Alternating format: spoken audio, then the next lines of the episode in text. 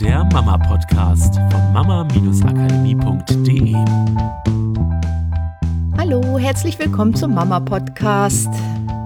Hier sind Miriam und Katrin und heute haben wir das Thema für dich, wie sich die Gehirnwellen deines Kindes im Laufe der Jahre entwickeln und was das mit dem Satz zu tun hat, den wir öfter mal sagen, dein Kind ist in einem Dauertrance-Zustand.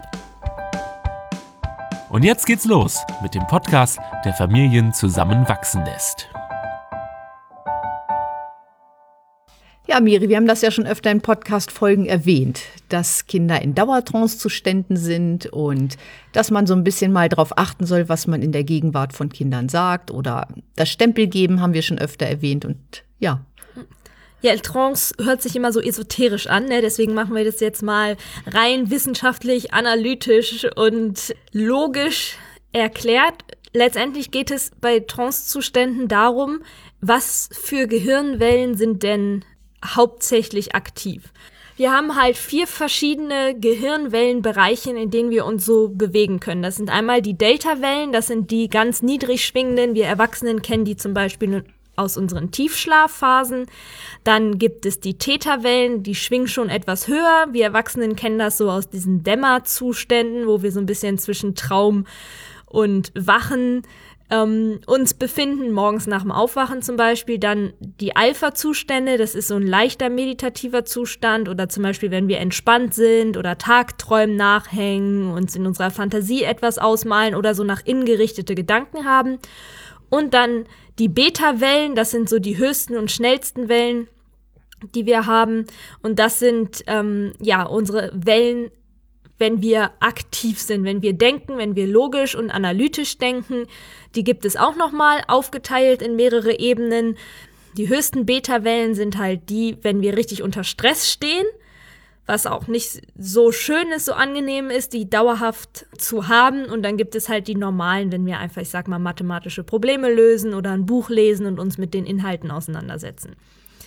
So, und ja, diese Wellen gibt es halt auch bei Kindern und zwar gibt es da so eine Entwicklung über bestimmte Altersbereiche und interessanterweise ist das natürlich dann auch damit verknüpft, mit den Fähigkeiten, die ein Kind in dem Moment hat und auch mit der Art, wie das Kind in dem Moment Informationen verarbeitet. Und da wird es interessant, ne? Da wird es interessant. Beginnen tut das Ganze nämlich mit den Delta-Wellen, also mit den am tiefsten schwingenden Wellen, die haben Kinder so im Alter von 0 bis 2 Jahren.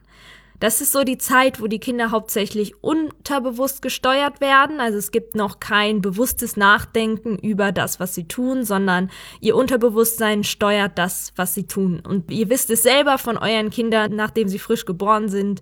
So, sie schreien, wenn sie Hunger haben oder Kontakt brauchen. Und es ist einfach alles ganz intuitiv und auf ihre Instinkte bezogen.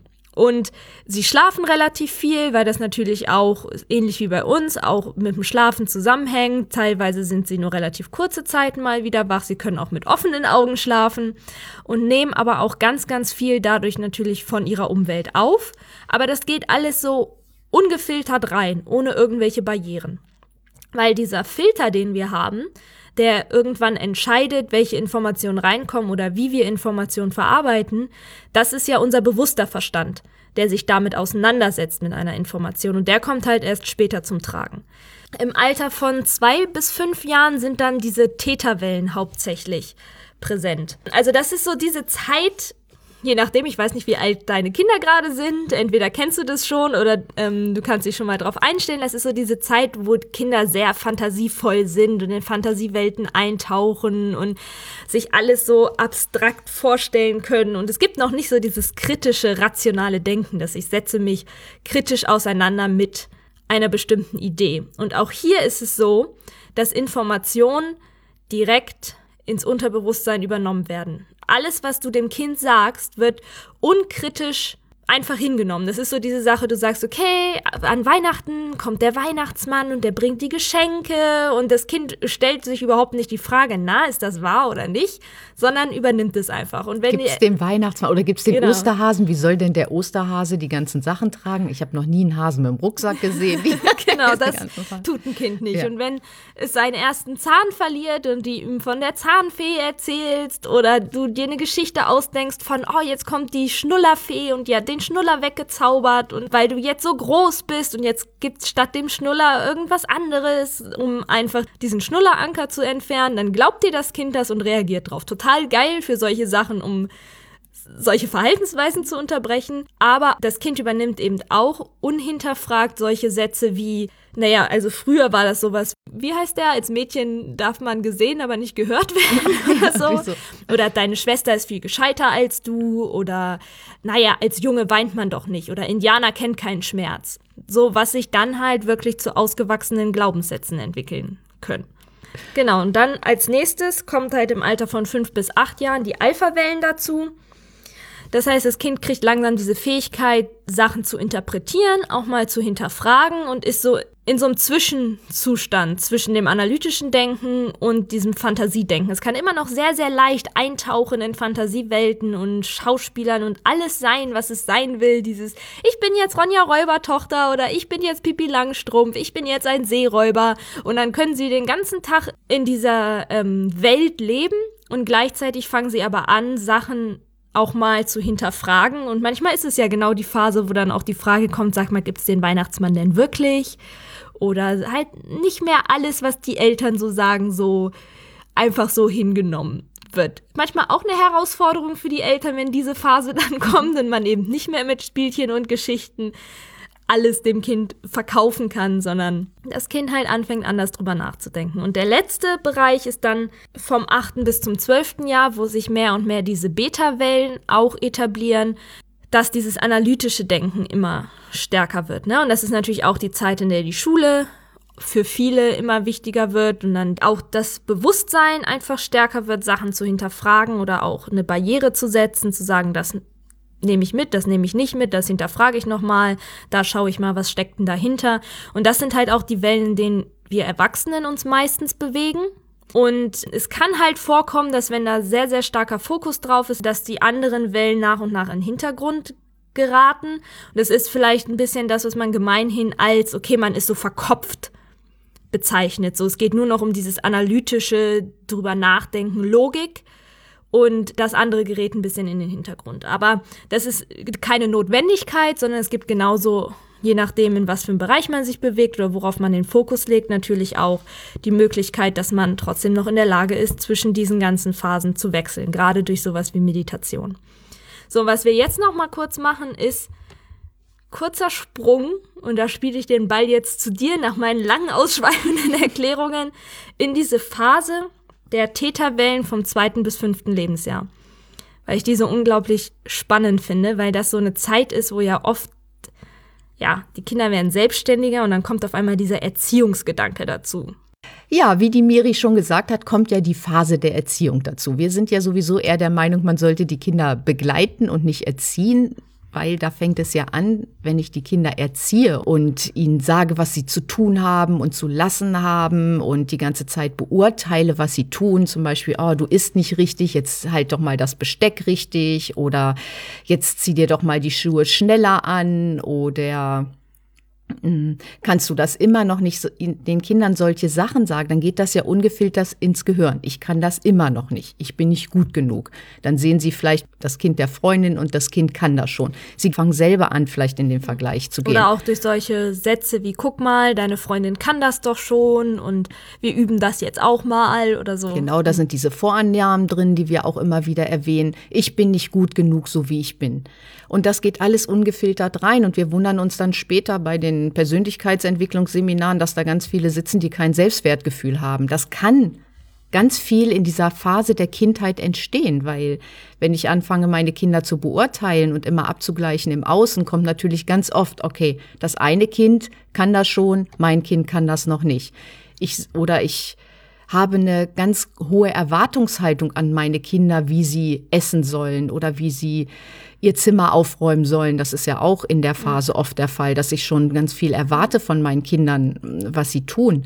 Und ich sage meinem Kind immer, nein, das ist nicht richtig. Oder ich korrigiere es immer in dem, was tut. Nein, die Legosteine habe ich doch gesagt, die, ähm, die geraden Steine kommen da rein, die Figuren kommen in das andere und dann macht das Kind das nächstes Mal richtig. Dann sagt, ja, aber die Figuren hast jetzt, da hast du ein Haus mit reingepackt, das ist auch nicht richtig. Immer nicht richtig, nicht richtig, nicht richtig, immer korrigiert, also erzogen, dahin es richtig zu machen, zeigt dem Kind ja immer nur, du bist nicht richtig, wie du bist.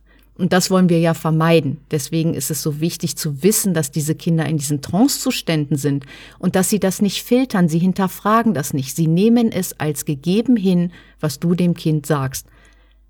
Dieses, es gibt den Weihnachtsmann. Das ist der Osterhase. Du bist nicht gut genug. Das geht alles ungefiltert ins Gehirn. Genauso wie es reingeht. Du bist ein ganz toller Mensch. Du bist, du kannst so toll auf deine Mutter oder auf deinen Opa eingehen. Du hast ein tolles Rhythmusgefühl, was es auch immer ist. Das Kind hinterfragt es nicht, sondern es nimmt es für wahr. Und das heißt, also die Alternative zu keine negativen Glaubenssätze sagen, ist nicht dieses Totloben. Ja. Ne, nur, dass wir das ja. nochmal klar machen. Es Ja. geht nicht darum, oh, du kannst aber toll einen Schritt gehen und oh, du kannst aber toll trommeln und das 10.000 Mal und nach zwei Monaten ist es immer noch toll, aber das Kind entwickelt sich nicht weiter, weil es eigentlich immer und immer wieder dieselben Verhaltensweisen wiederholt, um diese Anerkennung von außen zu kriegen. Genau, und das ist ja das, was wir haben, das äh, gerade in unserem Frusttoleranz-Hörbuch ja aufgenommen. Es geht darum, die Kinder sollen ihre Erfahrungen machen. Sie sollen die Erfahrung machen, dass sie etwas aus eigener Kraft können. Sie sollen ausprobieren und merken, ich kann das, ich bin gut, weil ich kriege das hin. Und selbst wenn es beim ersten Mal nicht klappt, den runden Bauklotz in das richtige Loch zu packen oder sowas. Sie sollen lernen, dass sie es aus eigener Kraft schaffen und wissen, dass sie gut so sind, wie sie sind. Wenn ich anfange, ihnen ständig was abzunehmen, signalisiere ich ihnen ständig, dass sie das nicht alleine können. Das sind ja alles so Prozesse, die ungefiltert bei dem Kind ankommen, egal ob durch Handlung oder durch Worte. So, und das ist das, weswegen wir das ja heute nochmal aufnehmen wollten, dass dir das bewusst wird, wie wichtig das ist, die Kinder nicht ständig zu beurteilen oder zu sagen, das ist gut, das ist schlecht, das ist, das ist noch nicht ganz richtig, diese ganzen Sachen mal wegzulassen im Alltag. Genau. Was ich glaub, halt glaube, was, was mir noch aufgefallen ist als Beispiel, also diese Gefahr von, dass man das Gefühl hat, naja, das Kind ist ja in einem Alter, da versteht es noch nicht so viel. Und jetzt haben wir ja auch die Erklärung, warum. Ja, weil es noch nicht so analytisch und logisch denkt und deswegen natürlich auch nicht auf einer Ebene kommuniziert, wo man das Gefühl hat, es denkt logisch. Das heißt aber noch lange nicht, dass es die Infos halt nicht aufnimmt. Nur, und diese Gefahr von, naja, das Kind versteht ja noch nicht so viel, was ich halt beobachte, ist, dass viele Eltern aus diesem unterbewussten Glauben heraus manchmal Sätze sagen, während das Kind dabei ist, die vielleicht ironisch gemeint sind oder die so ein bisschen die Schwächen des Kindes anpieksen, aber weil sie ja glauben, das Kind versteht das ja noch nicht, es ist ja versteckt, können sie das ja sagen. Und dann lachen sie darüber, weil sie haben ja verstanden, worum es ging. Und einfach sich da mal bewusst zu machen, dass, und das gilt auch für ähm, 0 bis 2 Jahre natürlich, aber eben besonders für diese Phase, wo das Kind ja schon mehr aktiver wird, wie viel das Kind halt mitkriegt. Und das mal nicht nur als so einen pauschalen Satz zu sagen, den man halt mal so dahin sagt von, oh ja, Kinder kriegen ja schon so viel mit, sondern es mal als Handlungsanweisung für sich selber zu nehmen, wieder bewusst zu werden über das, was ich den ganzen Tag so sage. Es gibt ja sogar mal eine Studie, da haben sie so äh, Kinder mit so einem Aufnahmegerät rumlaufen lassen, um mal zu schauen, was denn den ganzen Tag so zu denen gesagt wird. Und über 50 Prozent der Sachen, die die Kinder gehört haben, waren irgendwelche blöden Einschränkungen oder Glaubenssätze darüber, was sie nicht können, was sie nicht dürfen, was man nicht soll, was man nicht tut, was bla bla bla. Und Das ich, ist ja diese Sache schon, wenn zum Partner, oh, unser Kind kann immer nicht still sitzen. Das geht ungefiltert ins Gehirn. Und was Hm. ja. sagt das Gehirn? Ich kann immer nicht still sitzen. Was macht das Kind? Es sitzt nicht mehr still.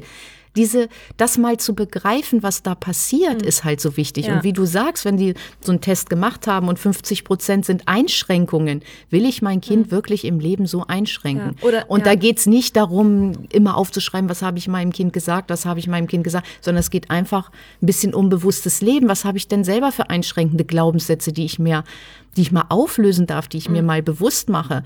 Weil wenn ich anfange, diese Sachen bewusst zu machen, dann gebe ich meinem Kind auch unbewusst ganz andere Sachen mit auf den Weg. Also was heißt das jetzt für diese Woche? Der Tipp der Woche. Der Tipp der Woche sozusagen, den wir jetzt an euch weitergeben, ist, ja, überleg dir doch mal deine Gedanken, die du hast über dein Kind, negative Gedanken? Was kannst du Positives denken über dein Kind? Deine negativen Glaubenssätze? Was gibt es für positive Glaubenssätze? Wie kannst du diese negativen Glaubenssätze aufschlüsseln, indem du dich mal überhaupt damit auseinandersetzt?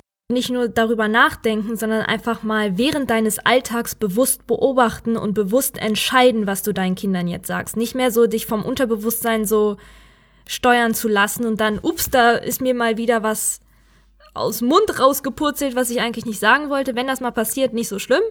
Kannst du immer noch irgendwie was Positives hinterher schicken oder so, aber einfach bewusster darin werden, Sprache wieder bewusster zu verwenden. Und scheiß auf das Alter deiner Kinder, weil das gilt genauso für Zwölfjährige und genauso für deinen Partner. Unser Unterbewusstsein arbeitet ja trotzdem, selbst wenn wir analytischer denken. Das Problem ist, dass die meisten den bewussten Verstand nicht dafür benutzen, um zu hinterfragen, ob das jetzt wahr ist, was der andere uns gerade gesagt hat.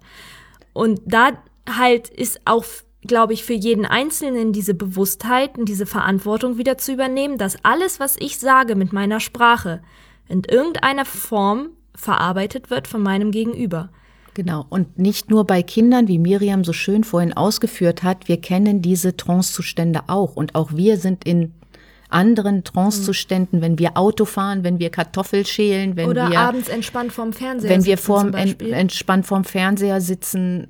Wir haben diese Zustände auch und deswegen ist es auch so wichtig, wie kommuniziere ich selber mit mir, denke ich über mich oder wie kommuniziere ich mit meinem Gegenüber und egal in welcher Situation. Okay, dann hören wir uns nächste Woche wieder. Wir freuen uns über deine positive Bewertung. Wenn dir unser Podcast gefällt, gib uns fünf Sterne. Und ähm, ja, ja, und danke für die vielen Zuhörer, die wir haben. Wir freuen uns immer und immer wieder darüber und über eure Zuschriften. Macht's ja. gut, bis nächste Woche. Tschüss. Das war der Mama Podcast, der Podcast, der Familien zusammenwachsen lässt. Mehr zu uns unter mama-akademie.de.